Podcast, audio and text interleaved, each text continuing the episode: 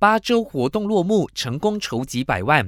教育部一手推动的巴勒斯坦团结周活动，已经在上个星期圆满落幕。这项活动不但教育学生了解人道价值观，包括人权、和平及善行，在短短六天里，还成功筹得了九百二十万令吉，而这笔钱都会用来援助在加沙地带的巴勒斯坦人民。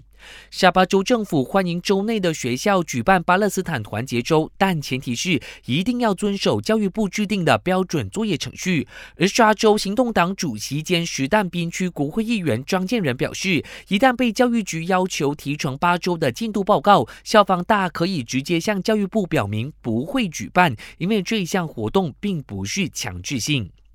为了了解学生的教育水平，沙拉越州政府宣布要自行研究小六检定考试 UPSR。部长法丽娜强调，教育部会先让沙拉越讨论评估系统的空间，之后才准备向沙州政府提供意见。不过目前还没有敲定时间表。国内师资短缺问题悬而未决。数据显示，截至今年九月，全国还有超过一万个师资空缺有待填补。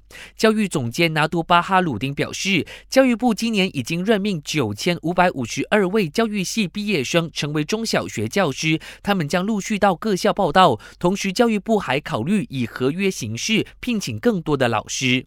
据后，本台正在招募新闻主播，欢迎符合资格者将履历表和一分钟的新闻录音发送到 newsroom at astro dot com dot my。感谢收听，我是贾俊。